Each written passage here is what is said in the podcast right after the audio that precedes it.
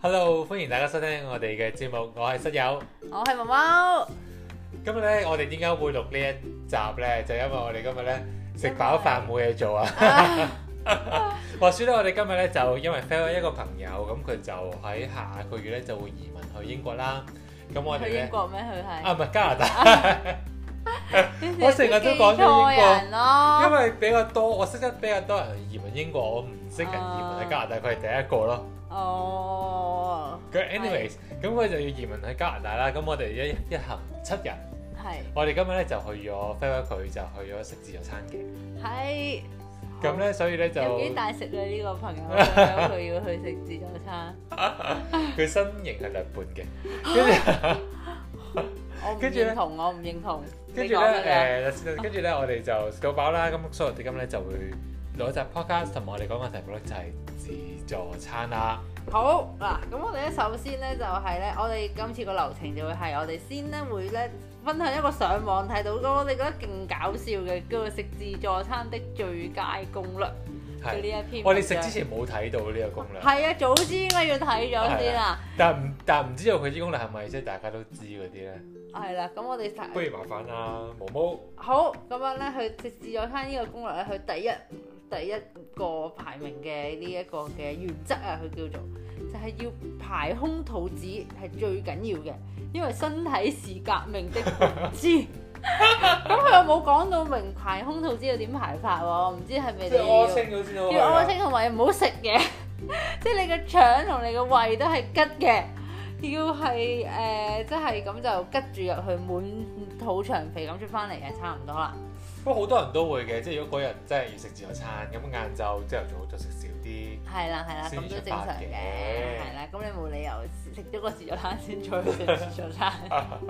不過啲人話，就算如果你譬如你食夜晚，但係你全日空肚咧，其實你去到夜晚你食唔到嘢㗎。係啊係啊，會胃痛啊，我因諗為嚟胃痛咧，而你身體已經會燃燒咗你體內嘅某一啲誒、呃脂肪或者能量嚟到去，你知道你明我講咩啊？啊係啦，即係你係身體已經食咗嘢啦，會變咗哦哇咁厲害，咁又無第二點中。生有。第二點就係只吃貴的，不吃對的，即係我哋翻譯翻咧，就係淨係食貴嘢，就唔食啲啱自己食嘅嘢。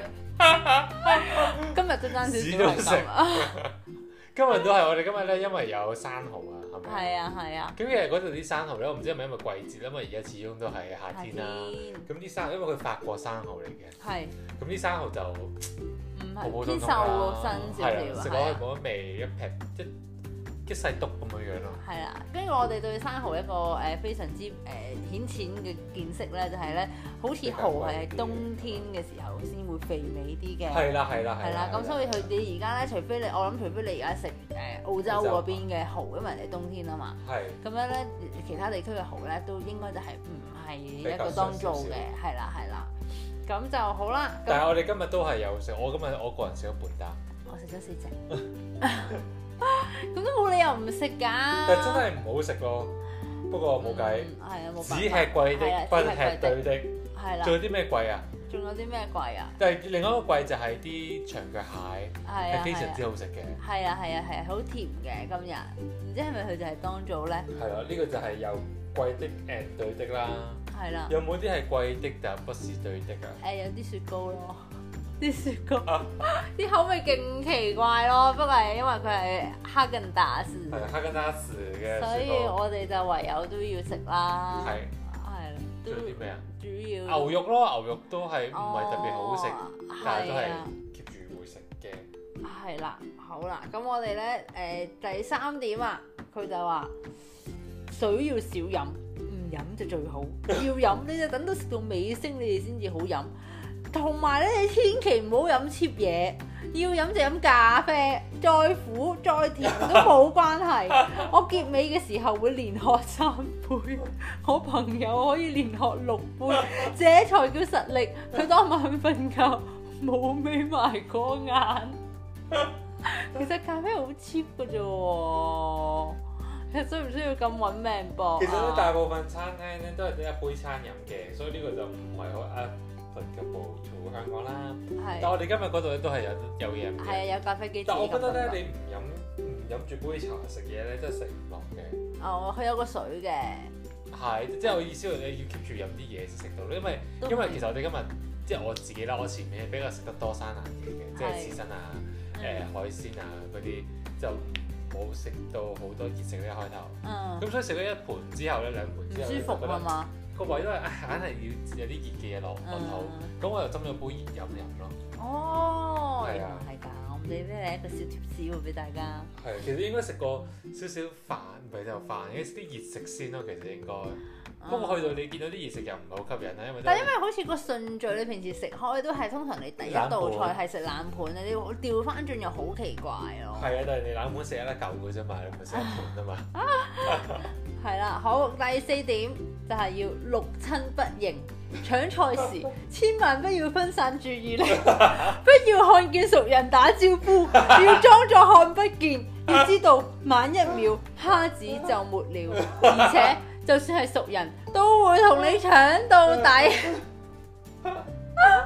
我哋今日都見到好多人台面就有一大盤，有一一座山一座山咁樣樣係啊嗰係啊啲嘅嘅蟹腳蟹。腳，好誇張啊。但係佢呢個我我想，但係其實如果佢直接助餐見到熟人嘅話，你仲要喪搶，好尷尬呢件事。但其實佢會補噶嘛，我都唔明有啲咩好爭，不過有一啲餐廳係好衰㗎，補得冇。慢晒。係啊，有一間咧，我記得係啊邊間咧？Shangri La，好似佢唔知逢星期幾咧 weekend 咧嗯就會有南極嘅。哦，跟住佢真係一係原條嘅南極捧俾你睇，係啊嗯望完啊嘛，跟住現場就劏嘅。咁我懷疑嗰個就真係得一條嘅係啊啫。就冇得補咁每啦。人可能我諗 average 每人一份，攞完就冇㗎啦但係。如果你食拖羅咧，你真係可能每人得一真係好少啦。如果係係啊係啊。咁，係不過如果真係限量嗰啲咧，我懷疑佢哋係每人即係可能會上咗一份俾你先咯，就唔預咗你會攞啊哦啦。都可能係喎。好少，因為如果你擺低喺度，你話俾人聽有呢一個 option，但係你一輪跟住就啊冇晒啦，會俾人投訴噶嘛。係嘅係嘅。咁好啦，然後第五點啦，我哋去到總共有十點嘅呢度。佢話係係肥的、油膩的、少吃， 尤其是叉燒嗰類嘢，好容易飽嘅。不過用於潤滑腸子、加速加速排泄，你可以考慮，但係要謹慎。 咁我佢佢佢佢食幾耐啊？佢食到可以屙埋再食啊？ 呢個呢篇文上期革命嘅人哋話呢篇文係台灣寫出嚟㗎，佢 台灣嗰啲食嘅時間有食咁耐嘅真係唔知冇去過台灣食自助餐，咩？咩啊？你冇去過咩？好似冇啊聽講過你有去過，好啦，是但啦。咁 我哋今次唔係講去旅行，咁誒、呃但係呢、個 但係佢講，我又覺得實踐起嚟好困難喎，因為有一啲靚嘢都係肥的油膩的㗎，鵝肝嗰啲啊啦。係咯。咁可能或者去一間靚啲嘅，佢有吞拿魚，咁你又唔食嘅咩？咁吞拿三魚文好少都會必肥嘅必啊，唔你係唔係拖羅係。啊咁三文魚，不過三文魚都唔算好靚嘅嘢啦，而家就一百蚊食到你死啊！係啊。仲有啲咩肥嘅嘢咧？我剛頭先你講咗啦，仲有都冇芝乜士咯，芝士啊都芝士算啊係芝士我覺得係啊我會食嘅嘢咯，今日個芝士都幾好食喎，好食好食係。啊但我唔係食咗好多，就因為佢都好滯啊。仲有啲咩肥啊？有啲咩係肥啊？其實個牛扒算唔算啊？都唔算嘅，唔算嘅唔肥膩。通常因為佢通常嗰啲牛扒唔係一塊圓塊扒俾你食噶嘛，嗯，佢一大嚿攞去燒噶嘛。係啊通係常啊，嗰啲都係比較鋼，即係比較瘦嘅。係啦。咁就好啦，再落啦。第六要熟悉地形，你要記住。啲貝殼類啊、蝦啊、蟹啊，放咩地方？要銘記於心，直奔目標。 咁佢咁佢要去到嘅時候，咁佢要好熟客仔先做到喎呢樣嘢。你係咪嗌個酒店 book 完位之後嗌酒店 send 個 floor plan？點做到啊？如果一嚟巡場嘅時候，你已經俾人排晒隊咯喎啲靚嘢。唉，我呢篇文應該係搞笑。哇，好跟住誒、呃第七要慢慢食，食到攰咗，吹下水。扯支煙，一陣之後又肚餓啦。我咁佢食幾耐啊？佢又可以屙屎，又可以吹水，又可以食煙，同埋啲人話唔係要食得快咁啊，我都唔知啫，因為你食得慢咧，你已經會好消快化飽。咗。係啊，係啊，係啊，係係啦，好啦，第八點，中途嗱佢又嚟啦，中途去多啲廁所，及時排泄，騰出空間，去屙屎屙兩次，好緊要呢個人覺得屙 屎。但係佢真係我真係唔明佢食幾耐啊！佢屙一屙冇時間嘅咯喎，頂盡食兩個鐘屙好耐啦。係啊係啊，係咯，好啦，九就係話選擇同你去食飯嘅餐友係好重要嘅，男嘅要拆得，女嘅要拎得。 如果佢食嘢又少，面皮又薄，千祈唔好帶佢去，肯定會影響你嘅食欲。呢近朱者赤，近墨者黑嗰啲 friend。個 呢個阿筆姐應該冇朋友㗎係嘛？我估佢咁咁恐怖嘅人。好啦，最後一點啦，就係、天下無敵咧，要食呢一個健胃消食片啊，即係啲消化餅咁樣啦，我諗。哇！佢呢個好搞笑喎，我忍唔住要講埋啊！佢有講埋話誒正確咧嘅規矩咧，就係咧三日之內咧，你要不掂呢一個嘅分啊！你淨係食瓜果蔬菜、稀粥清湯、血血戰當日。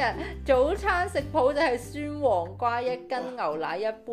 午餐除咗飲水，基本上你就唔好食啦。 你眼裏面咧出現十幾粒星星咧係正常反應嚟嘅，唔好驚，死唔去嘅。但係記住，頭腦要保持絕對嘅清醒。入咗場之後咧，你就千祈唔可以輕舉妄動，要睇清楚形勢。其實如果真係咁嘅話，應該去唔到食㗎，應該入咗廠㗎啦喎。同埋你冇食咁多日嘢，再食會唔會一食就嘔啊？咪就係咯，佢係真係本住革命嘅心入去嘅喎。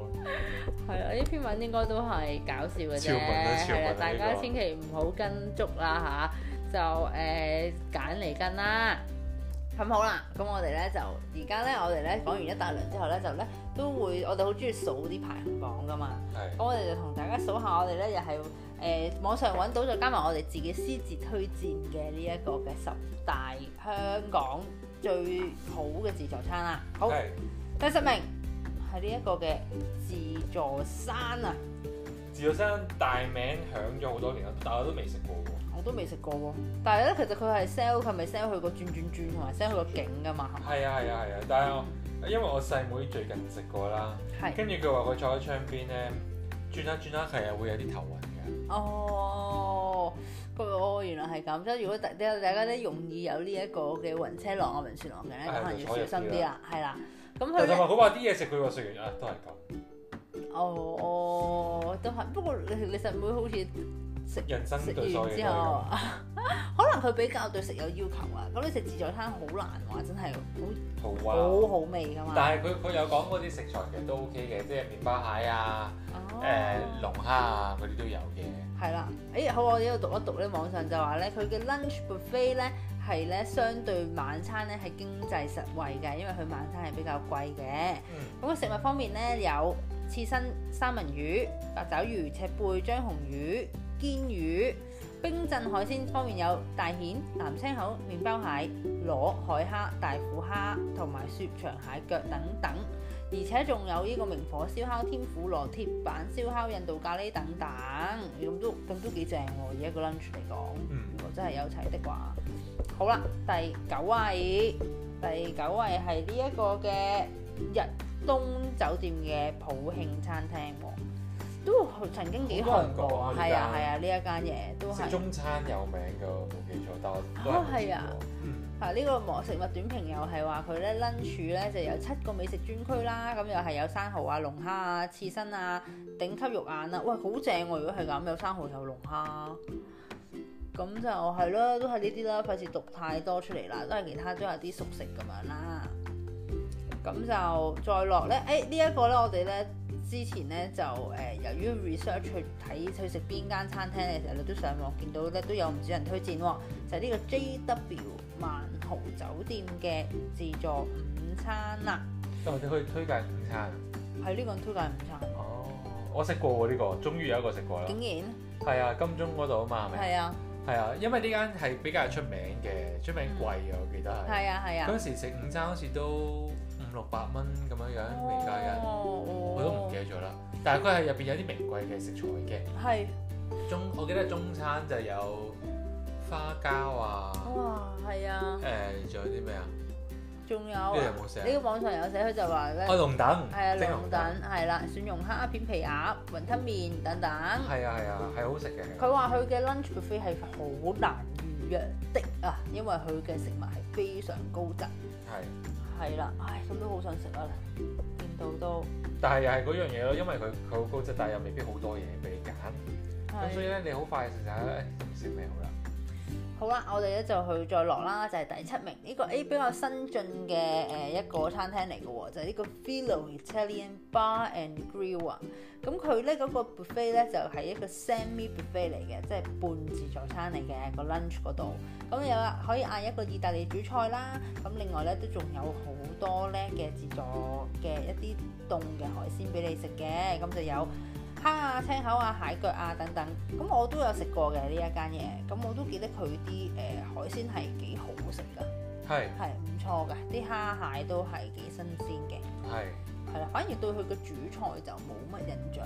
我好似嗰陣時係嗌咗個意粉嘅，就唔記得係咪好好食，即係好似佢但係對佢嘅海鮮比較深刻印象嘅。係，因為佢唔係好貴嘅，跟住但係我記得佢嗰個誒個 semi buffet 個 semi buffet 嘅 buffet 咧係都幾唔係好 hea 㗎，係啊都係啊幾多係啊嘢食係嘅，啊係啊，不同過埋啲嘢食都好似都真係幾高個質幾高幾貴嘅啲嘢都，係啊係啊唔係啲 cheap 嘢嚟嘅，不過佢就嗰個可以攞嘅種類選擇就好少。多啦，係啦，因為佢其實唔係真係一個自助餐嚟噶嘛，佢係嗯半自助餐啫。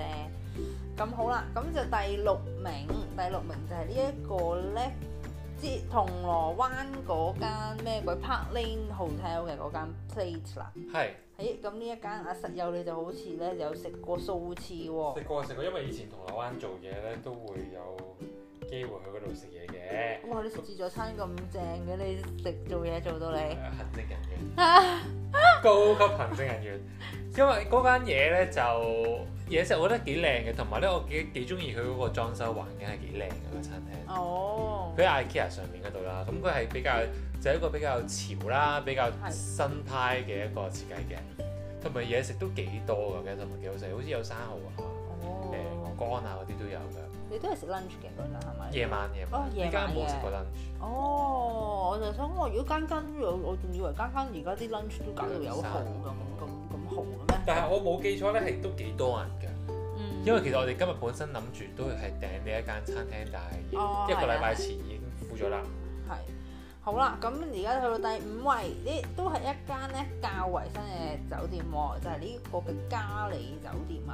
咁佢咧入圍嘅原因咧，就係、因為佢誒嗰個裝修好靚啦。係同埋咧，佢嘅食物都係唔錯嘅，咁佢嘅誒都係有，我其實有食過嘅，咁我就記得佢有龍蝦咧係幾好食，係開邊嗰啲龍蝦係喎，凍龍蝦，係啦係啦，咁就我記憶中係幾好食嘅。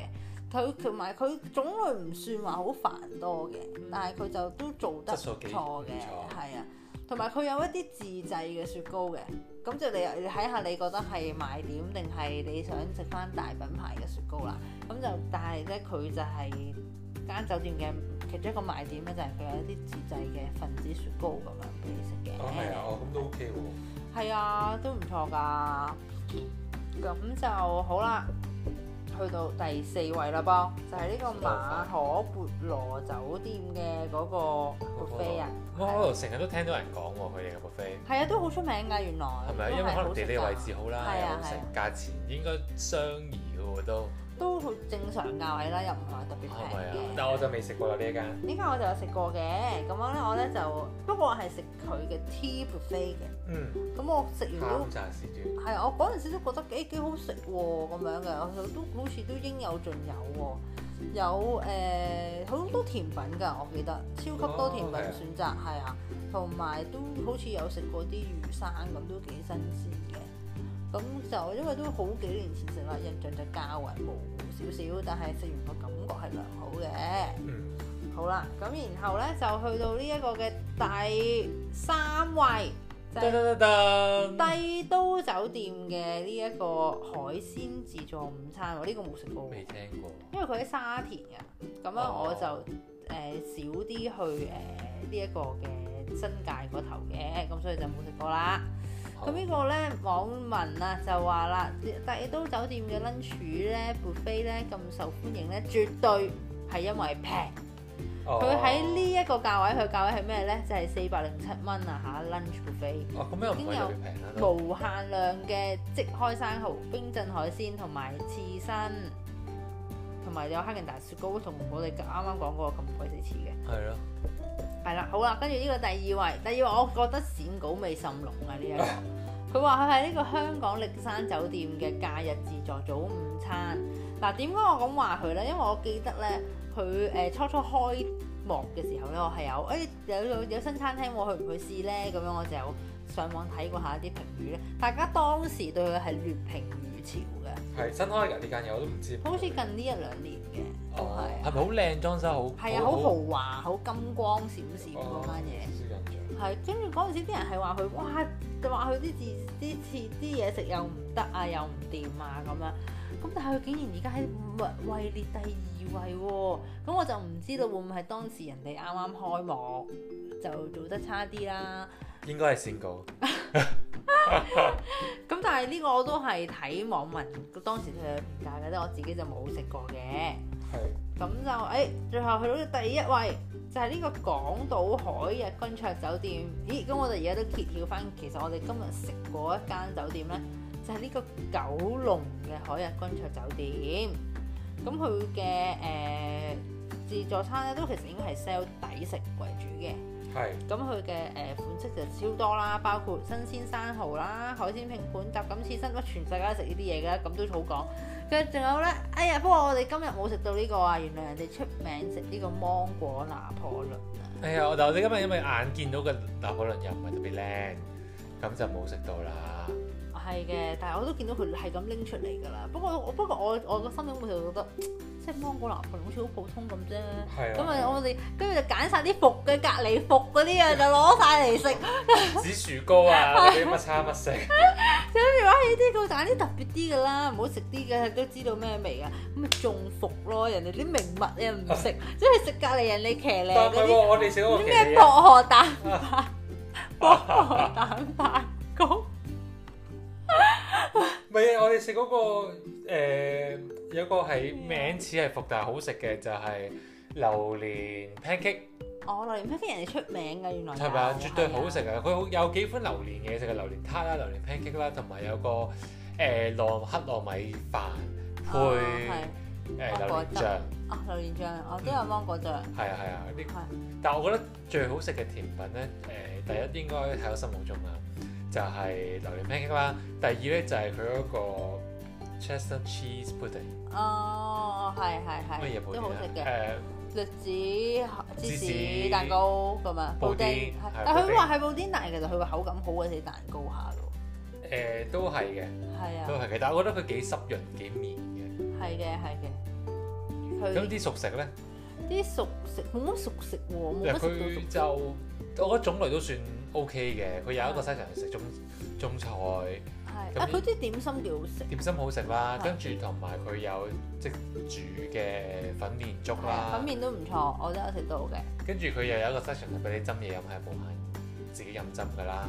係啦，跟住佢有一個 section 係食啲東誒東食啲南亞嘅東南有亞泰嘅熟食菜啦。啦，咁每樣一碟啦，一兜係啊啦係，啊得四五兜，跟住仲有四五兜西式嘅嘅嘅熟食啦烤，肉啊嗰啲啦，牛扒嗰啲啦，係啊啦，焗蠔啦係啦，等等，跟住仲有一個生蠔啦，即開嘅生蠔係。啦咁今日係法國生蠔，頭先講咗啦，麻麻地。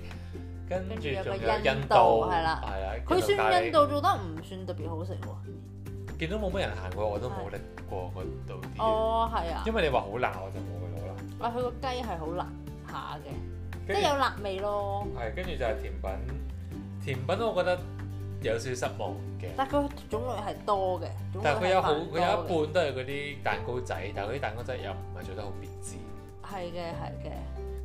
然後就仲有誒雪雪糕糕啦啦、哈根達斯啦，係 啦，哈根達哈根哈根達哈根達斯嘅雪糕咧，佢有雪糕杯同埋雪條嘅，咁係每樣各四款。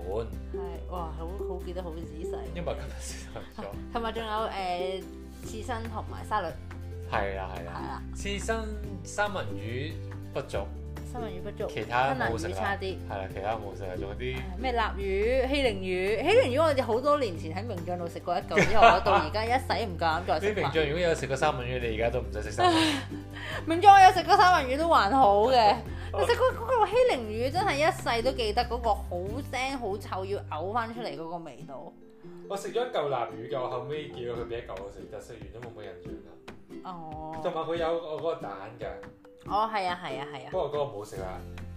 係啦，好啦，哎呀，我哋而家現在已經係夜深啦，咁啊，我哋都已經總結完數係啦，我哋呢一個好我哋去係啦，咁就我都建議大家去嘅，啊都係嘅，都可以價嘅。錢不太貴㗎嘛。我係啊，覺得如果你預早 book 嘅話，可以有八折八折嘅，係啊啦。係啦幾多錢嘅八折啊？唔記得咗五百幾蚊落嚟，我哋七個而家應該要四百零蚊好似，係啊，四百零一，蚊一個人係。係啦，都 OK 啦，都幾多嘢食嘅，係啊，OK 嘅係啊，OK 嘅，同埋有個景色都靚嘅。咁樣係啦係啦好，唔再講啦。好，我哋咧就最後下咧一個環都節講一講我哋嘅呢一個嘅 YouTube 嘅嗰個誒 performance 啦。咁就消息咧？睇下先，我都好耐冇睇過啦，即係一個禮拜冇睇過。扮嘢其實根本自己成日 睇住。咁我睇下先，我哋睇下我哋咩事啊？我哋總觀看次數已經突破二千啦，二千啦！好聲啊！我哋搞成個幾兩個月，即係每個禮拜有幾多人睇啊？都有二百人睇喎，可能唔錯三啊。四百係咪啊？有冇咁多啊？三你二千幾多啊？我哋有八個禮拜，我哋有一八二個禮拜三就已四經五六七，係啊，我哋有八條片啊，出咗八條片啊。哦，咁八而三廿四，係有冇差唔多啊喎，差唔多二千三百幾，哦，都唔係好多，係啦，都可以繼續努力，大家繼啊續努力。即係幾廿個。係啦，咁我哋而家今日最新嗰條，唔係今日近日最新嗰條片就係一個誒、呃、紅燒肉啦，咁收視都不俗嘅，so far 都滿意嘅。係啊咁就誒、呃希望誒、呃如果有人聽嘅話，都可以留言話俾我聽，你想睇我哋煮啲乜嘢啦。係啊，咁我哋咧都會咧誒係咧希望可以誒、呃教到大家如何可以好簡單咁樣去完成，用一個唔係好特別厲害嘅廚藝咧去完成一道好味嘅菜式嘅。係啦，我覺得 OK 嘅，so far 我哋係 deliver 到呢樣嘢嘅。係啦，都真係好食嘅，咁大部分。係啊，係啦，好啦，咁我哋就下次再見啦， 好多謝晒，拜拜拜。拜